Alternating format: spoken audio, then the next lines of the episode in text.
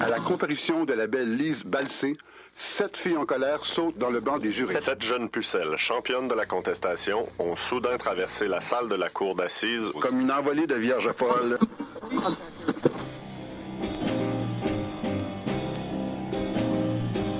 Hey, les pacifistes!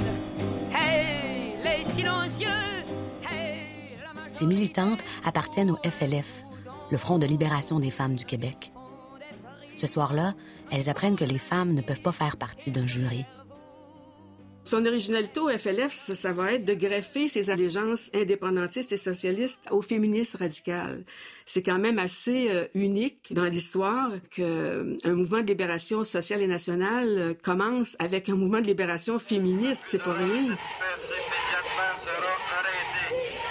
Ben, moi, c'était une question de justice, c'est une question de, de, de- Une révolution. Faire la révolution au Québec, changer les, les choses. Il faut se rappeler qu'en 70, nous autres, on était dans une, une idéologie de la décolonisation. Mais l'État met tout en œuvre pour mater le peuple qui se soulève.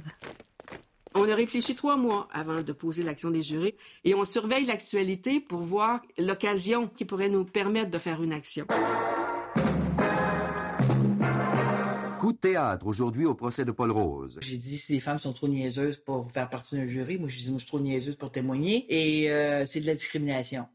Et en disant ce mot-là, les sept se sont levés dans la, dans la salle. Une action politique complètement effacée de l'histoire.